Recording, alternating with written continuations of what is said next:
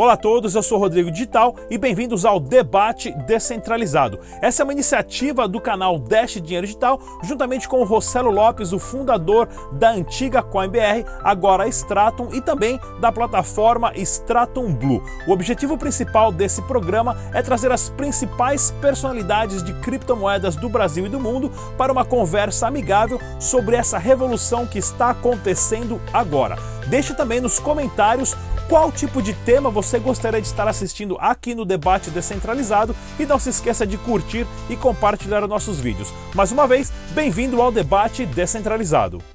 É isso aí, galera, no debate descentralizado de hoje, no tema que nós escolhemos para a semana, o preço do Bitcoin antes e depois do halving.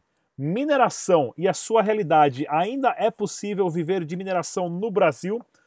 Na nossa tela de seis cabeças, hoje nós temos o Elker Carlos, do site forestake.com, Eric Gussão, jornalista do site Cointelegraph, Nicola Nakamoto, ele que é especialista em mineração desde 2016, Gino Matos, jornalista do site Criptofácil, e Rossello Lopes, fundador do grupo Stratum.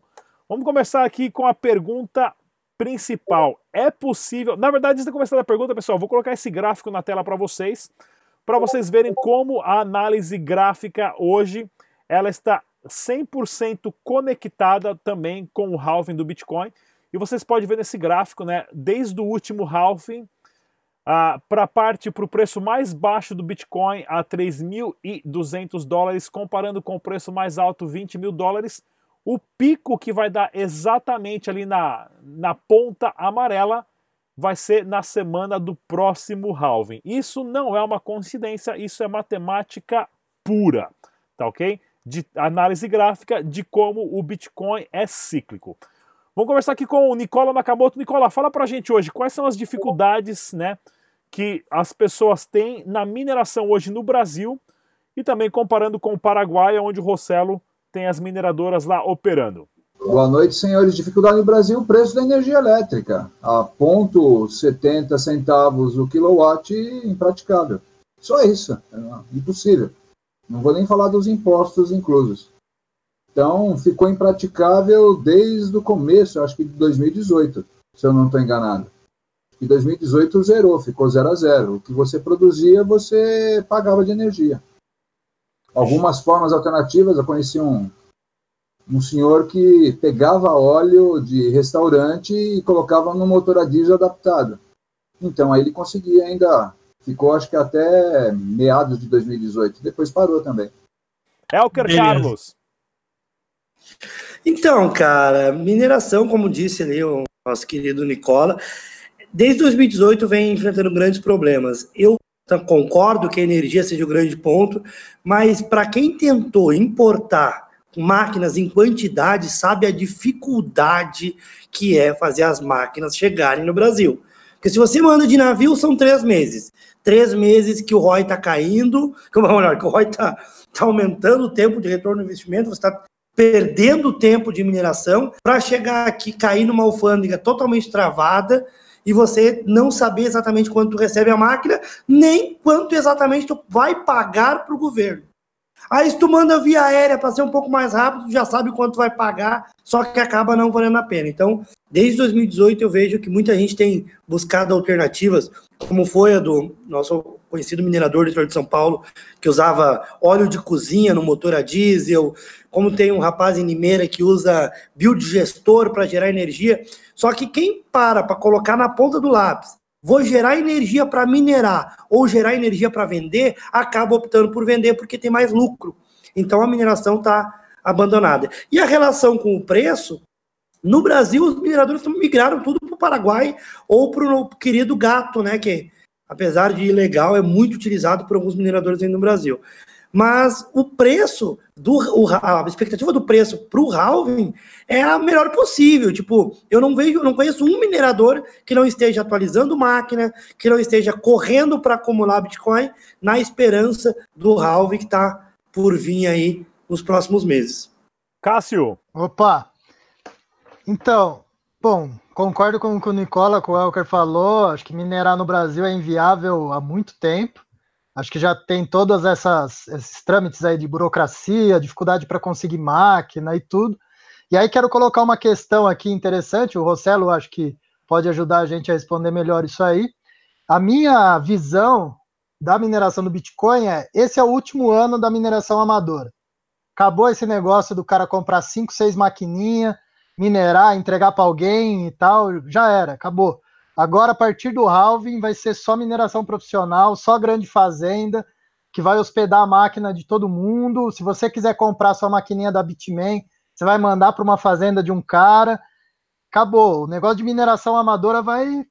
Com o halving, isso vai acabar. Vai centralizar numa indústria de mineração de grandes farms e muito concentrada nas regiões onde a energia é muito mais barata China, Alta Mongólia.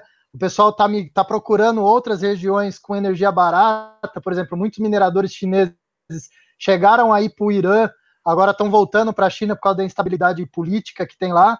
Acho que a tendência é o Paraguai tem uma, uma, uma linha, o Rossello tem bastante contato com o pessoal do governo aí no Paraguai, e me parece, pelo que eu andei acompanhando, que eles estão querendo incentivar mais a, a indústria de mineração ali em Hernandárias, porque eles têm um excesso de energia. Então, digamos que o polo de mineração da América Latina vai acabar sendo mesmo o Paraguai, onde a tendência é que os grandes mineradores também comecem a abrir farms aqui, comecem a olhar mais para cá. Mas a minha expectativa é que depois do halving, mineração amadora já era, acabou. Quanto ao preço, há uma a, a, é, é a grande pergunta que todo mundo faz, né? Ah, vai subir ou vai descer? Vai subir antes do halving, vai cair, vai subir depois do halving. Se você olhar os gráficos, mostra que a valorização vem depois do halving, não antes. Agora, a indústria hoje de Bitcoin, de criptomoedas, é muito diferente dos outros dois eventos que, que teve anteriores. E uma coisa que me chama muito atenção foi quando aquele cara da, da, da CFTC lá dos Estados Unidos, o, esqueci lá, o CryptoDaddy, falou que ele, junto com o Trump, eles programaram lançar o Bitcoin futuro na CMOE para segurar o preço do Bitcoin naquela bolha onde o Bitcoin subiu até 20 mil. Então, mostra que hoje tem vários atores trabalhando nessa indústria. Então não dá simplesmente para a gente olhar os gráficos do passado e falar, ó, beleza, fechou, burro na sombra, todo mundo rico.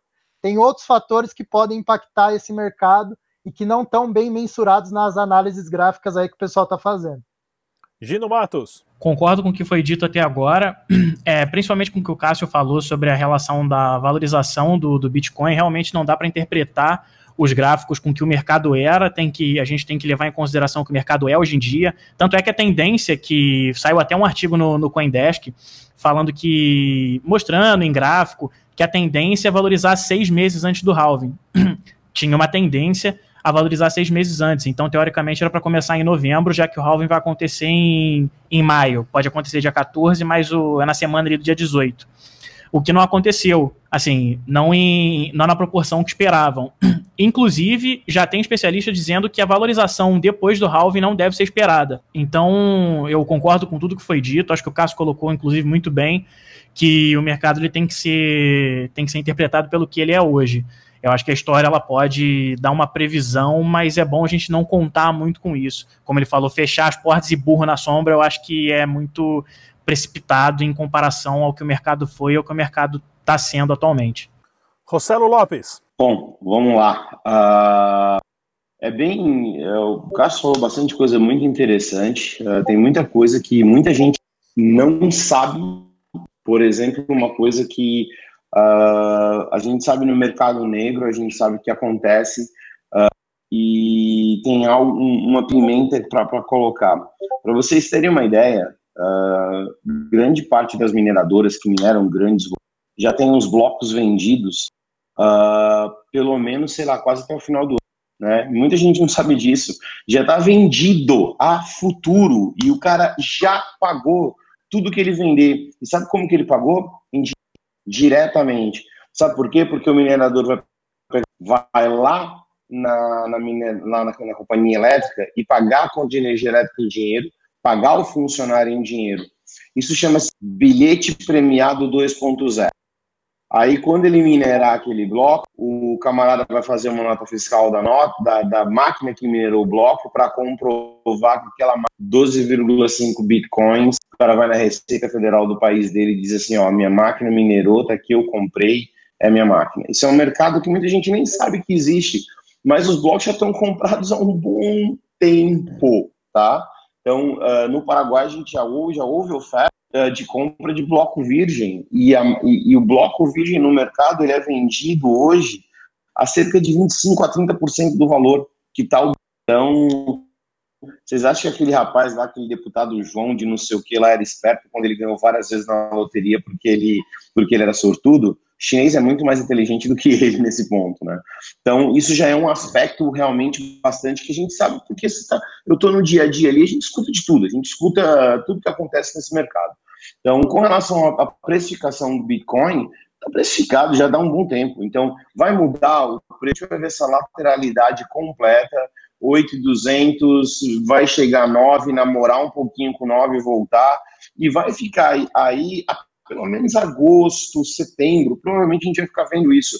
Talvez depois daí, realmente, quando se desovarem os grandes mineradores, e aí falando exatamente o que o Cássio falou, quando os grandes fabricantes já desovaram todas as máquinas deles e já estão prontos para entrar com a máquina nova, aí está na hora de dar o bull run de novo, e realmente a gente vai ver máquinas super poderosas minerando aí na casa de 100 terahertz uh, usando a mesma capacidade de energia elétrica que a gente tem hoje. Então, a gente já está vendo máquinas sendo fabricadas aí com, com 10 nanômetros, 8 nanômetros, 7 nanômetros, então usa muito menos energia elétrica. Então, ela já vai ser algo muito difícil. Por que, que o Paraguai se torna?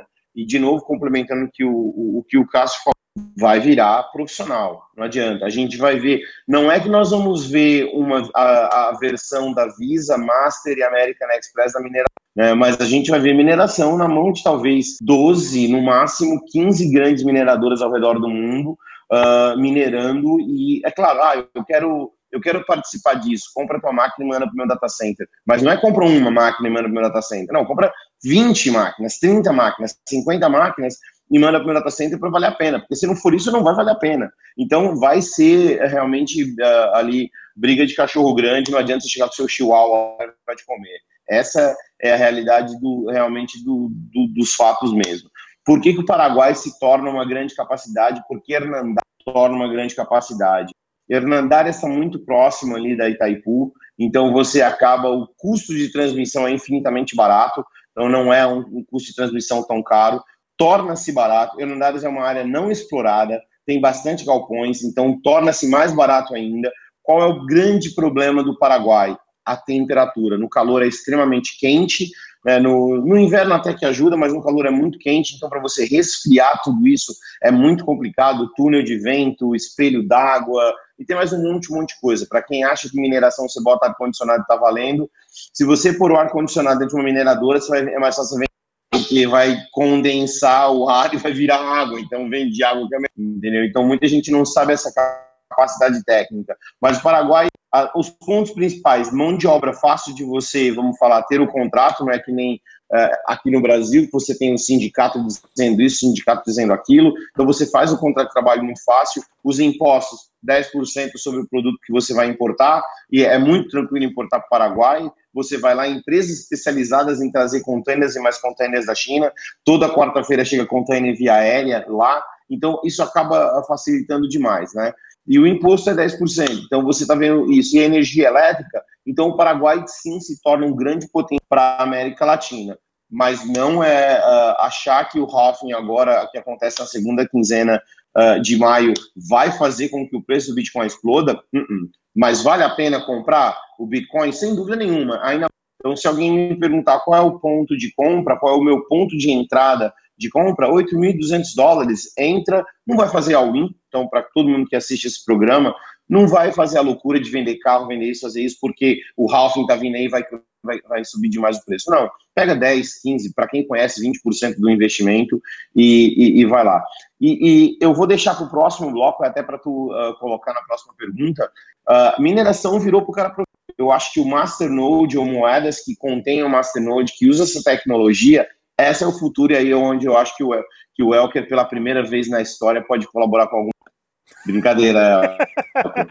só, só, acrescentando uma coisa no que o Rossello falou, para mostrar como, como é, é, é, realmente o negócio agora é profissional. Esse negócio de minerar em casa, comprar 5, 6 maquininhas e fazer um testezinho acabou. No ano passado, a Bitmain lançou um, um mapa global de mineração onde ela consegue conectar. Então, a hora que você compra 5, 10, 20 máquinas da Bitmain, ela já te indica quem são as fazendas de mineração mais próximas de você, onde você pode mandar essa máquina, que a Bitmain vai mandar pequenas quantidades direto para as farms. Você não vai receber, lógico, você pode querer receber na sua casa, mas ela faz de tudo para te indicar para quando você compra quantidades pequenas, você destinar para essas fazendas que vão fazer a alocação para você, vão cuidar, e aí vai cobrar uma porcentagem, enfim, que é aquilo que o Rossello estava falando. E uma coisa muito interessante, que acho que é um, é, vai ser interessante ver isso no mercado, que a, a, o, a, o, grande boom da mineração aconteceu com as Antiminer S9, que era um equipamento barato e que dava um retorno financeiro em criptomoeda interessante. E essas, esses equipamentos estão começando a, Agora é o ponto de fechada dele, o ponto de desligamento dos, das S9. E as S9 respondem hoje por quase 60% do hash do Bitcoin. Então, o que vai acontecer? Uma coisa interessante para a gente ver nos gráficos é o que vai acontecer com o hash rate depois do halving, quando os S9 começar a ser desligado. É, é, é bem interessante Deixa mesmo. Deixa eu complementar uma coisa aqui para não Diga dar lá. problema. Olha só, essa informação que o Cássio acabou de passar, tá? É porque ele conhece o mercado, então, tem, existe um NDA aí, Cássio, que eu não posso falar muita coisa. Vai que os caras acham que fui eu. Não fui eu, não fui eu que falei pro Cássio. O Cássio pergunta para mim algumas coisas, mas ó, galera, quem, se alguém aí tá falando que eu violei o NDA, não violei, tá? Só para deixar claro aí de novo, tá? Uh, essa informação do Cássio é, acontece porque o Cássio tem informação. Como a gente tem um NDA com algumas fabricantes né? E a gente não pode mencionar muita coisa. Uh, e a nossa ser uma possível, né? Mas não essa informação que o Cássio divulgou no mercado não foi porque eu divulguei para ele nos bastidores. O Cássio tem essa informação porque anda muito no mercado e acaba sabendo de tudo isso. Mas é só para a gente deixar, porque vai que alguém diz que eu né, violei o NDA e me manda um processo lascado. Fala, é o que? Cássio involuntariamente ferrando o Rossello no NDA, né, cara? Não, vamos lá, galera. pior que eu não sabia de nada, hein, mano. Ó, Essa foi nós, surpresa. Nós vamos voltar no segundo bloco aqui, tá ok? Do nosso debate descentralizado, o preço do Bitcoin antes e depois do halving. Inclusive, se você já minerou ou não, deixe sua pergunta e comentário na descrição desse vídeo que nós vamos responder e já voltamos.